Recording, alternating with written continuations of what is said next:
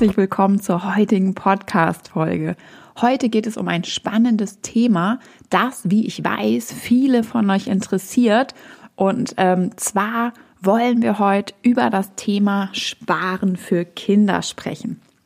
Viele Eltern und auch Großeltern wollen sinnvoll für die Kleinen sparen, aber die Zinsen sind mittlerweile ja so tief in den Keller gerutscht, dass sich das Sparbuch nicht mehr lohnt und ähm, das Ersparte durch die Inflation sogar an Wert verliert. Also ja, was für uns gilt, gilt leider auch für unsere Kinder. Die gute Nachricht, es gibt mittlerweile gute und auch risikoarme Alternativen. Wie du das Geld für deine Kinder im Jahr 2021 am besten anlegen kannst und worauf du genau achten solltest, das erfährst du in dieser Podcast-Episode. Außerdem verrate ich dir, wie ich für meine Tochter spare bzw. das Geld anlege. Tja, also wie gesagt, wie bei uns bietet auch das gute alte Sparbuch für Kinder kaum noch Zinsen. Ähm, falls du dich noch erinnerst, das war nicht immer so. Ähm, es gab mal eine Zeit mit bis zu acht Prozent Zinsen, unfassbar, wie ich finde, und dicken Geschenken äh, für die stolzen Inhaber des Knacks Kindersparbuchs der Sparkasse. Also ich kann mich auf jeden Fall zumindest noch an das ähm, Heftchen erinnern. Aber die Zeiten sind definitiv lange vorbei und ja, heute ist absolute Zinswüste angesagt. Hm, aber was gibt es denn jetzt für Alternativen zum Sparbuch und lohnt sich das Sparen für Kinder überhaupt noch? Also meiner Meinung nach auf jeden Fall. Denn unseren Kindern das Sparen zu vermitteln und ihnen einen bewussten Umgang mit Geld beizubringen, ist so eine wichtige Kompetenz, die das Leben unserer Kinder absolut positiv beeinflusst. Denn durch Sparen lernen sie ja mit Geld umzugehen, also es zurückzulegen beispielsweise, um sich zu einem späteren Zeitpunkt größere Wünsche zu erfüllen. Ähm, sie lernen Anlageformen kennen, wenn sie dann älter sind und im besten Falle lernen sie auch zu investieren und ihre Finanzen selbstständig zu managen. Und das ist ja in der aktuellen Nullzinsphase super cool, ähm, ja, wenn man eben über diese Kompetenzen verfügt. Bei Giro- und Tagesgeldkonten haben Kinder aktuell im Übrigen noch einen kleinen Vorteil gegenüber uns Erwachsenen. Während wir ja wirklich so gut wie keine Zinsen mehr für unser Erspartes auf Giro- oder Tagesgeldkonto erhalten, bekommen die Kleinen immerhin noch so um die 0,5 Prozent und vor allem gilt das für Sparkassen und Volksbanken. Ja, das macht jetzt den Kohl natürlich auch nicht fett, aber immerhin. Ähm, man muss allerdings bedenken, dass das nur bis zu einem bestimmten Betrag gilt. In der Regel, ähm, ja, geht es hier um ein Guthaben in der Höhe von 500 bis 1000 Euro. Ähm, bei einzelnen Sparkassen sind sogar Zinsen bis zu drei Prozent drin. Also hier lohnt es sich auf jeden Fall auch mal zu vergleichen. Aber ich muss auch an dieser Stelle sagen, dass ähm, ja ich jetzt von einigen Sparkassen schon mitbekommen habe in den letzten Monaten, dass sie auch dieses ähm, ja noch recht tolle Angebot so langsam ähm, absetzen. Also da ja muss man wahrscheinlich inzwischen ähm, etwas länger recherchieren und Glück haben, wenn man noch so ein Angebot ähm, irgendwo bekommt. Das Girokonto, das sogenannte Kinderkonto, kann man im Grunde genommen so als Basisausstattung für das Kind betrachten. Ähm, eine Eröffnung ist ab sieben Jahren möglich und dann kann man zum Beispiel einen Teil des Taschengeldes direkt auf das Girokonto einzahlen. Ich habe gelesen, ähm, dass es grundsätzlich empfohlen wird, ähm, Kindern ab circa zehn Jahren Taschengeld auf das eigene Girokonto zu überweisen und davor sollte man es besser bar auszahlen. Ähm, ich selbst habe da noch keine Erfahrung. Meine Tochter ist ja erst drei Jahre alt und bekommt noch kein Taschengeld. Also das sind nur mal so Erfahrungswerte, von denen ich selbst auch gelesen habe. Das Girokonto bietet zwar geringe Zinsen, aber dafür maximale Flexibilität. Also Ein- und Auszahlung sind immer möglich. Das heißt, das Geld ist jederzeit verfügbar. Und ein weiterer Vorteil, ähm, es handelt sich bei den Kinderkonten um reine Guthabenkonten. Also das heißt, eine Überziehung des Kontos ist nicht möglich.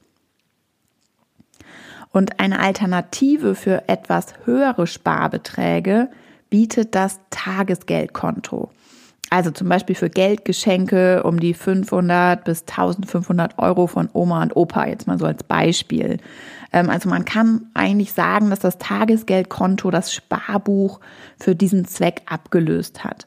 Ähm, hier bekommen unsere Kinder ebenfalls etwas mehr Zinsen als wir Erwachsenen. Ähm, und häufig sind es ausländische Institute, die hier noch sehr gute Angebote unterbreiten. Hier sollte unbedingt auf die Einlagensicherung ähm, geachtet werden. Schließlich soll das Geld im Falle einer Pleite der Bank ja auch geschützt sein. Bei Banken mit Sitz im EU-Ausland sind laut EU-Recht bis zu 100.000 Euro pro Anleger und Bank über das Sicherungssystem des jeweiligen Landes geschützt. Also das ist kein Problem und bei deutschen Instituten ist es oft noch viel mehr. Beim Tagesgeldkonto ist es eben so, dass, ja, es ist halt ein Sparkonto, also es gibt da jetzt keine Giro, keine EC-Karte dazu. Ähm, das heißt, wenn man dann eben über das Geld verfügen möchte, würde man es vom Tagesgeldkonto auf sein Girokonto überweisen und könnte dann entsprechend ähm, vom Girokonto Auszahlungen tätigen. Und das macht es dann eben entsprechend ja auch zu einem guten Sparkonto, weil das Geld eben auch nicht ganz so easy ähm, zur Verfügung steht. Aber man kommt natürlich jederzeit dran. Beide Konten, also Girokonto und Tagesgeldkonto, eignen sich ähm, für die Kinder zum Sparen. Also wie gesagt, entweder für Geldgeschenke, Taschengeld. Ähm, das ist alles in Ordnung. Für Geld, das in absehbarer Zeit nicht benötigt wird, gibt es dann noch zwei Möglichkeiten. Die erste Möglichkeit ist das sogenannte Festgeld. Auch hier gibt es wieder ein Zinsplus für die Kinder. Ähm, Geld auf dem Festgeldkonto wird für einen festen Zeitraum, beispielsweise für ein oder mehrere Jahre, angelegt. Und in diesem Zeitraum kommt man nicht an das Geld ran. Also das ist der Unterschied zum Tagesgeldkonto und daher kommt eben auch der Name Festgeld, also Festgeldkonto. Ab einer Anlagezeit von drei Jahren bekommt man oft so um die 1% Zinsen, manchmal auch deutlich mehr. Die zweite Möglichkeit ist gleichzeitig auch die renditestärkste und meiner Meinung nach interessanteste Anlageform und das sind Aktien. Langfristig bieten sie Renditen von 6 bis 8 Prozent und damit eben auch genug Erträge, damit durch die Inflation das gesparte Geld für deine Kinder nicht an Wert verliert und wir entsprechend eben auch Vermögen aufbauen können. Wenn du dich für Aktieninvestments entscheidest, ist die Risikostreuung, also die Diversifikation unbedingt zu beachten. Hör dir dazu auch meine Podcast-Folge von vor ein paar Wochen an zum Thema ähm, die vier wichtigsten Investments-Strategien, um dein Risiko zu minimieren. Ähm, da gehe ich nochmal im Detail auch auf ähm, die Risikostreuung ein. Das Geld sollte in viele einzelne Unternehmen aus unterschiedlichsten Branchen, Ländern und Regionen investiert werden. Und am einfachsten und am günstigsten geht das mit börsengehandelten Indexfonds, also unseren ETFs, von denen du sicherlich jetzt schon gehört hast. Ähm, und ETFs bilden ja, ja einfach einen Aktienindex, wie beispielsweise den DAX ab. Und wenn du mehr zum Thema ETFs noch erfahren möchtest, dann schau doch einfach mal auf dem Mom Money Blog vorbei unter momandmoney.de. Da findest du einen umfangreichen Artikel zum Thema ETFs. Ähm, der heißt mit ETFs entspannt Vermögen aufbauen. Also schau doch einfach mal da vorbei, dann kannst du da zusätzlich auch noch ein paar Infos lesen. Wichtig ist auch hier der Anlagehorizont. Also, falls das Geld in ein paar Jahren gebraucht werden sollte und nur für wenige Jahre angelegt werden soll, dann sind Aktien und ETFs keine gute Wahl. Denn die Kurse schwanken, manchmal sogar sehr stark und das ist ein Risiko. Ähm, mit, der, mit dem Laufe der Zeit schwindet dieses Risiko aber. Und deswegen, also wer das Geld für seine Kinder für zehn oder mehr Jahre anlegen will, der kann ganz entspannt ETFs wählen. Mm, aber wird das Geld in fünf Jahren gebraucht, zum Beispiel für die erste eigene Wohnung oder die erste eigene Reise, ähm, dann bleiben eben nur Zinsanlagen wie Girokonto, Tages- oder Festgeldkonto. Die für mich einfachste Möglichkeit, um für mein Kind Geld anzulegen, ist ein ETF-Sparplan. Ähm, das ist bei einigen Anbietern inzwischen schon ab 10 Euro pro Monat möglich und liefert langfristig, wie gesagt, recht gute Erträge. Ähm, auch ein solcher Sparplan sollte mindestens zehn Jahre lang laufen. Also den richtest du einmalig ein und dann kannst du beispielsweise festlegen, dass du pro Monat ähm, 25 Euro oder 10 Euro, was auch immer, ähm, dann eben in diesen ETF-Sparplan investierst. Und ja, wie gesagt, also der sollte auf jeden Fall auch über zehn Jahre oder mindestens zehn Jahre laufen. Ähm, Wichtig ist aber auch noch zu wissen, dass er das nicht muss. Also auch ETF-Sparpläne können jederzeit ausgesetzt werden, gestoppt werden, gekündigt werden. Man könnte rein theoretisch natürlich auch jederzeit ETF-Anteile ähm, verkaufen. Aber wie gesagt, das Thema hatten wir ja schon. Ähm, du solltest auf jeden Fall langfristig an die Sache rangehen und nicht damit kalkulieren, dass du kurzfristig verkaufst. Aber ich finde es trotzdem wissen, äh, gut zu wissen, dass man ähm, auch dort grundsätzlich jederzeit ähm, Anteile verkaufen könnte, um eben ähm, an Geld zu kommen.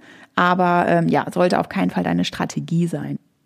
Wir haben für unsere Tochter ein paar Monate nach der Geburt einen ETF-Sparplan eingerichtet.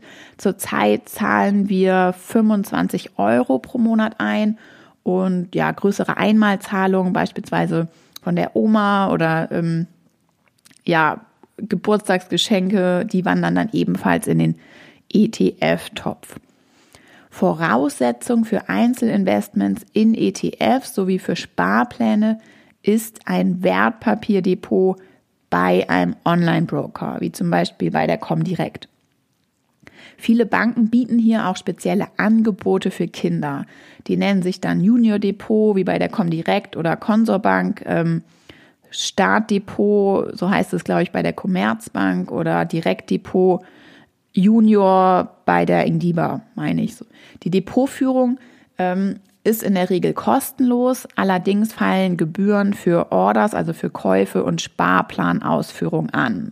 Ich habe den ETF-Sparplan meiner Tochter bei der Comdirect eingerichtet, also sie hat da so ein Junior-Depot ähm, und wie gesagt, es gibt auch andere Broker. Da musst du halt einfach mal schauen, ähm, ja, was da für dich passt. Also das heißt, es ist jetzt keine Werbung für irgendwelche Banken oder Broker, sondern nur meine Erfahrungen und einfach Beispiele.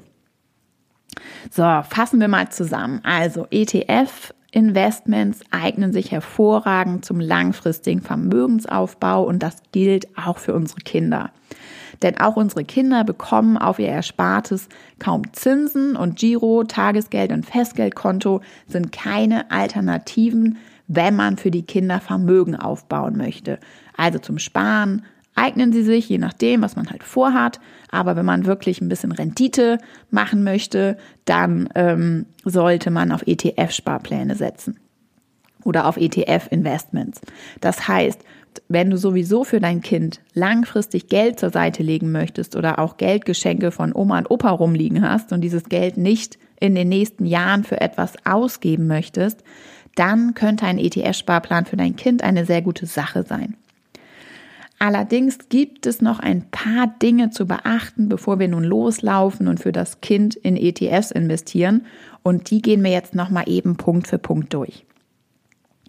Die erste Entscheidung, die du oder ihr als Eltern treffen müsst, ist, soll das Depot auf den Namen deines Kindes laufen oder auf deinen Namen?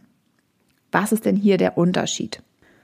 Angenommen, das Depot läuft auf deinen Namen und du investierst über dein Depot in ein ETF-Sparplan für dein Kind. Dann gehört das Vermögen rechtlich aus diesem Depot dir. Das heißt, du kannst die ganze Zeit frei darüber verfügen, ähm, dir das jederzeit spontan alles anders überlegen und dir das Geld zum Beispiel komplett auszahlen lassen. Jetzt mal so als Beispiel. Oder deinem Kind mit 18 Jahren nur die Hälfte des Depotwerts überschreiben und den Rest später, wenn du was zum Hauskauf des Kindes beisteuern willst oder was auch immer. Ich denke, es ist klar geworden. Ganz anders ist es, wenn du ein Depot auf den Namen des Kindes eröffnest. Da ist es dann so, dass das gesamte Vermögen, also jeder Geldbetrag, den du in dieses Depot schießt, ausschließlich deinem Kind gehört und du oder ihr als Eltern verwaltet das Vermögen treuhändisch, also bis dein Kind dann 18 Jahre alt wird. Und von da an habt ihr als Eltern keinen Zugriff mehr auf dieses Depot. Und das Kind kann dann mit dem Geld machen, was es möchte. Als Verwalter des Depots, was du ja dann wärst in unserem Beispiel, darf man bis zur Volljährigkeit durchaus ETF-Anteile verkaufen und auch reinvestieren ähm, oder eben auch nicht. Aber du darfst Gewinne auf keinen Fall von diesem Depot abzwacken und auf dein Konto transferieren und es dann für den Familienurlaub oder so ausgeben. Das geht nicht. Alles, was im Depot landet, gehört deinem Kind und darf dann ab Volljährigkeit verwendet werden, wie dein Kind das möchte. Also, das ist wie gesagt die erste Entscheidung, die man treffen sollte, ob man das so möchte.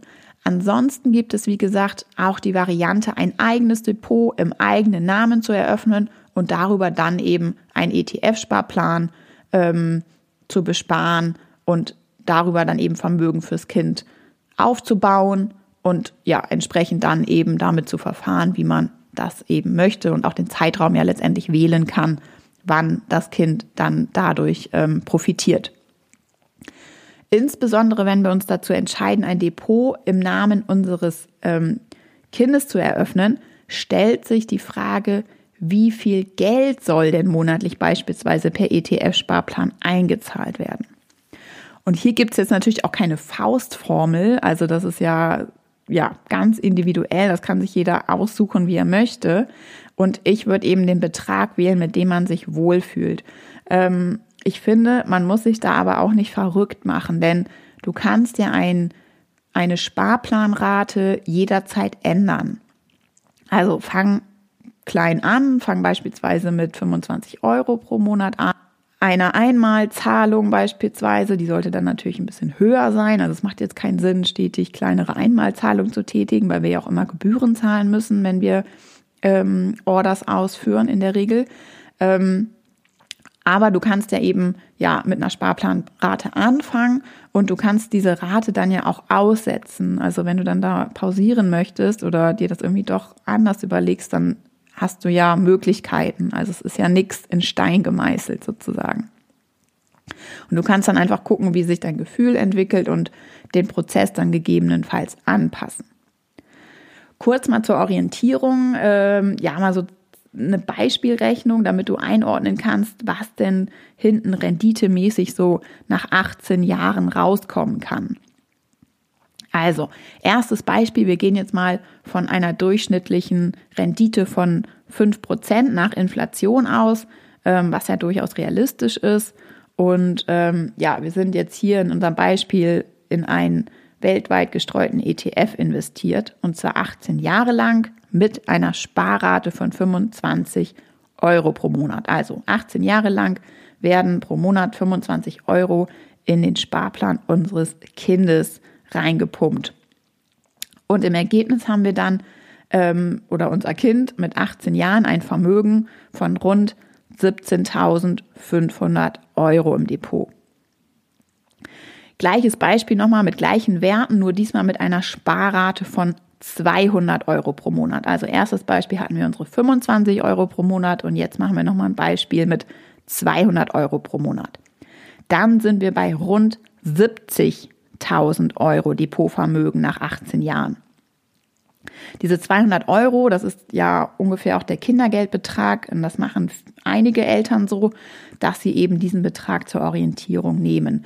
Aber wie du siehst, da kommt dann auch ein richtig ordentlicher Batzen zusammen. Also da liegen wir bei einem Vermögen von rund 70.000 Euro. Und da muss man sich dann eben entsprechend ja überlegen, ähm, möchte man, dass das Kind nach äh, 18 Jahren, also mit der Volljährigkeit, dann eben über so einen hohen Betrag verfügt oder nicht. Ähm, Ja, aber wie gesagt, also das ist ja ein Prozess, der sich über die Jahre auch anpassen lässt. Nur dass man da mal so ein bisschen eine Orientierung hat, um welche Summen es da eigentlich geht. Grundsätzlich, wie gesagt, ich bin Fan. Ich finde es eine super Sache, eine tolle Möglichkeit, um für die Kleinen eben auch ähm, ja schön Vermögen aufzubauen. Ähm, und wie gesagt, du musst ja nicht für jeden Monat eine Sparrate festlegen. Du könntest auch beispielsweise Geldgeschenke sammeln bis zu einem Betrag von X, beispielsweise 1500 Euro oder so, und dann per Einmalzahlung eben in ein ETF investieren. So würdest du dann die Transaktionskosten eben auch gering halten, ähm, weil, wie gesagt, wir erinnern uns, jeder Trade, also jeder Kauf kostet Gebühren.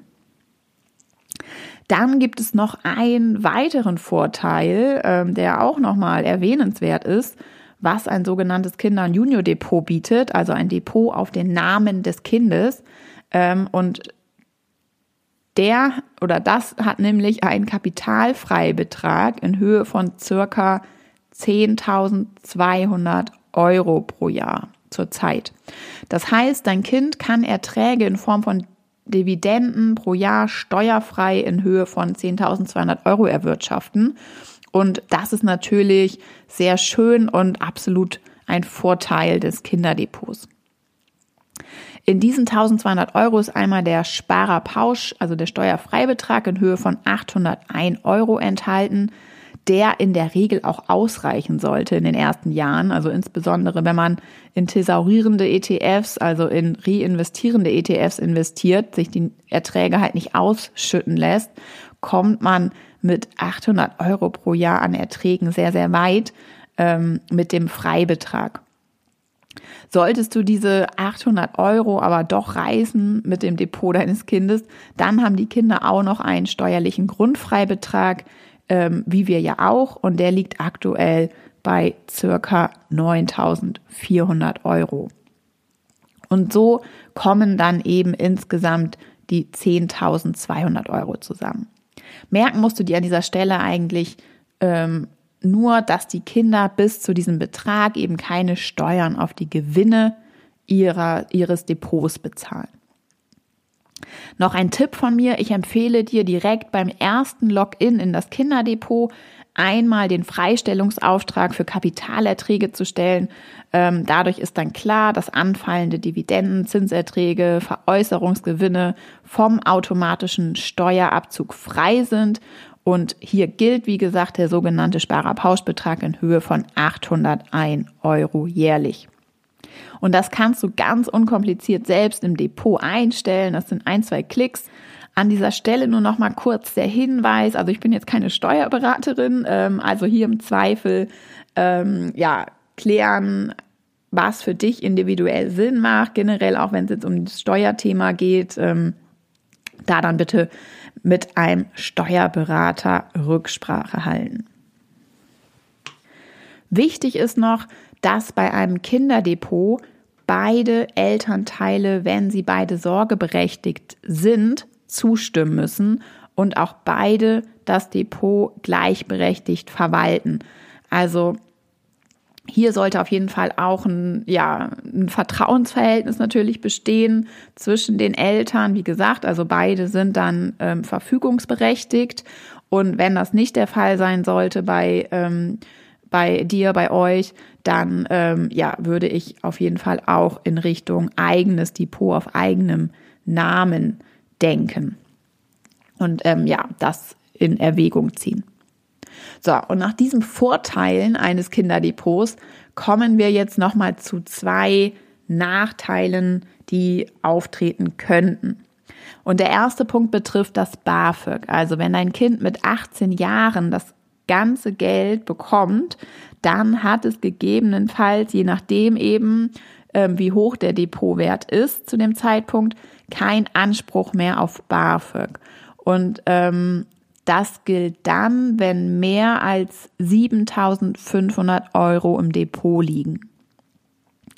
Ein zweiter Nachteil betrifft die Krankenversicherung. Ähm, also auch bei Kindern gilt, sie dürfen maximal 5900 Euro pro Jahr verdienen, inklusive Kapitalerträge. Und wenn sie darüber liegen, und das gilt eben auch für Kapitalerträge, also Gewinne, die erwirtschaftet werden, können sie nicht mehr kostenlos in der Familienversicherung, ähm, also in der Krankenversicherung mitversichert werden. Und das sollte man auf jeden Fall im Hinterkopf behalten. Allerdings auch hier, also wenn wir jetzt ähm, ja davon ausgehen, dass wir vor allem in thesaurierende ETFs ähm, investieren, also das sind ja ETFs, die nicht die Gewinne ausschütten, dann sind eben 5.900 Euro Kapitalerträge ja richtig, richtig viel Geld. Also es geht hier, wie gesagt, nur um die Gewinne, nicht um den Depotwert. Ähm, also um die Ausschüttung. Ne?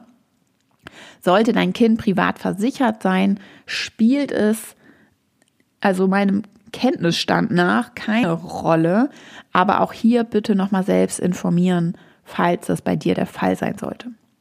So, das sind jetzt die Punkte zum Thema ETF-Sparplan für Kinder, die es zu berücksichtigen gibt und über die man nachdenken sollte, bevor man sich entscheidet, ob und wie man für die Kinder vorsorgen möchte. Was ich dir an dieser Stelle gern noch mitgeben möchte, was mir am Herzen liegt, ist, dass ähm, dein Vermögensaufbau immer Priorität haben sollte, also dein persönlicher Vermögensaufbau. Was du jetzt nicht machen solltest, ist von deiner Sparrate was abzuknapsen, damit du deinem Kind einen ETF-Sparplan ähm, besparen kannst, also einen, ähm, da, dass du es dir leisten kannst für dein Kind, einen ETF-Sparplan zu besparen. Denn das bringt deinem Kind ja auch nichts, wenn ähm, deine Rente irgendwie knapp ist, also wenn deine Altersvorsorge auf wackeligen Füßen steht und dafür hat dann irgendwie dein Kind ein dickes Depot. Also, das ist meiner Meinung nach nicht der richtige Weg. Denk da wirklich zuerst an dich.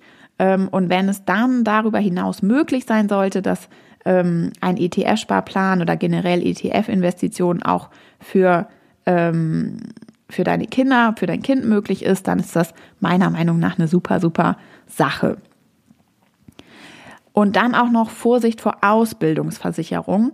Ähm, also Ausbildungsversicherungen, die sind teuer, die bringen wenig Rendite und sind sehr unflexibel.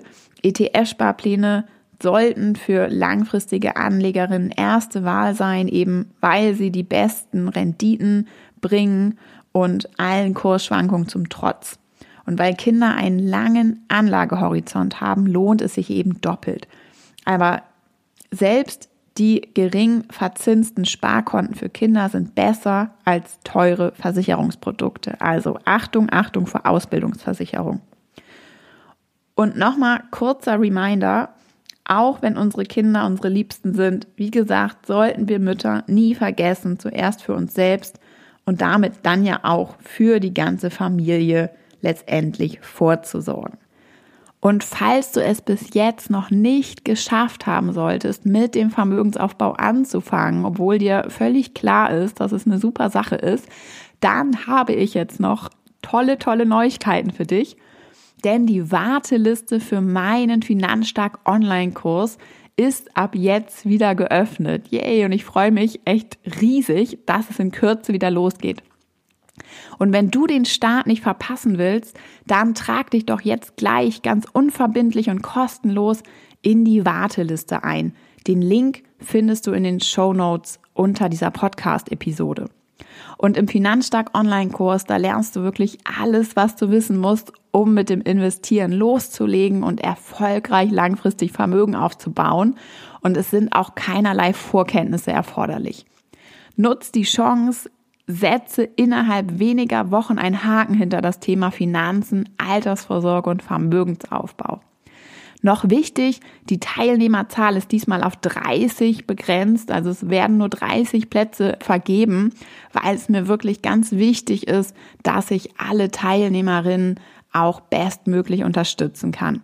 Alle, die auf der Warteliste stehen, werden natürlich bei der Platzvergabe bevorzugt behandelt. Also das heißt, schnell sein lohnt sich. Nutz die Chance, trag dich jetzt in die Warteliste ein. Den Link findest du, wie gesagt, in den Show Notes unter dieser Podcast-Folge. Und ja, starte mit einer Finanzplanung durch und ich würde mich riesig freuen, dich dann bei Finanzstark begrüßen zu dürfen. Und damit sind wir auch schon wieder am Ende dieser Podcast-Folge angekommen. Wenn du Lust hast, schreib mir sehr gerne eine Nachricht über Instagram. Erzähl mir doch mal, wie du für dein Kind sparst, ob du bereits einen ETF-Sparplan abgeschlossen hast oder noch darüber nachdenkst. Erzähl mir auch gern, wenn du noch mm, ja, Punkte hast, die dich gegebenenfalls davon abhalten. Also ich würde mich riesig freuen, mit dir zu diesem Thema in Austausch zu gehen. Du kannst mir auch jederzeit gerne eine E-Mail schreiben an hallo at mamenmoney.de. In diesem Sinne wünsche ich dir jetzt noch einen wunderschönen Tag. Lass es dir gut gehen und ich sage bis zur nächsten Podcast-Folge. Mach's gut, bis dahin, deine Ina von Marvin Money.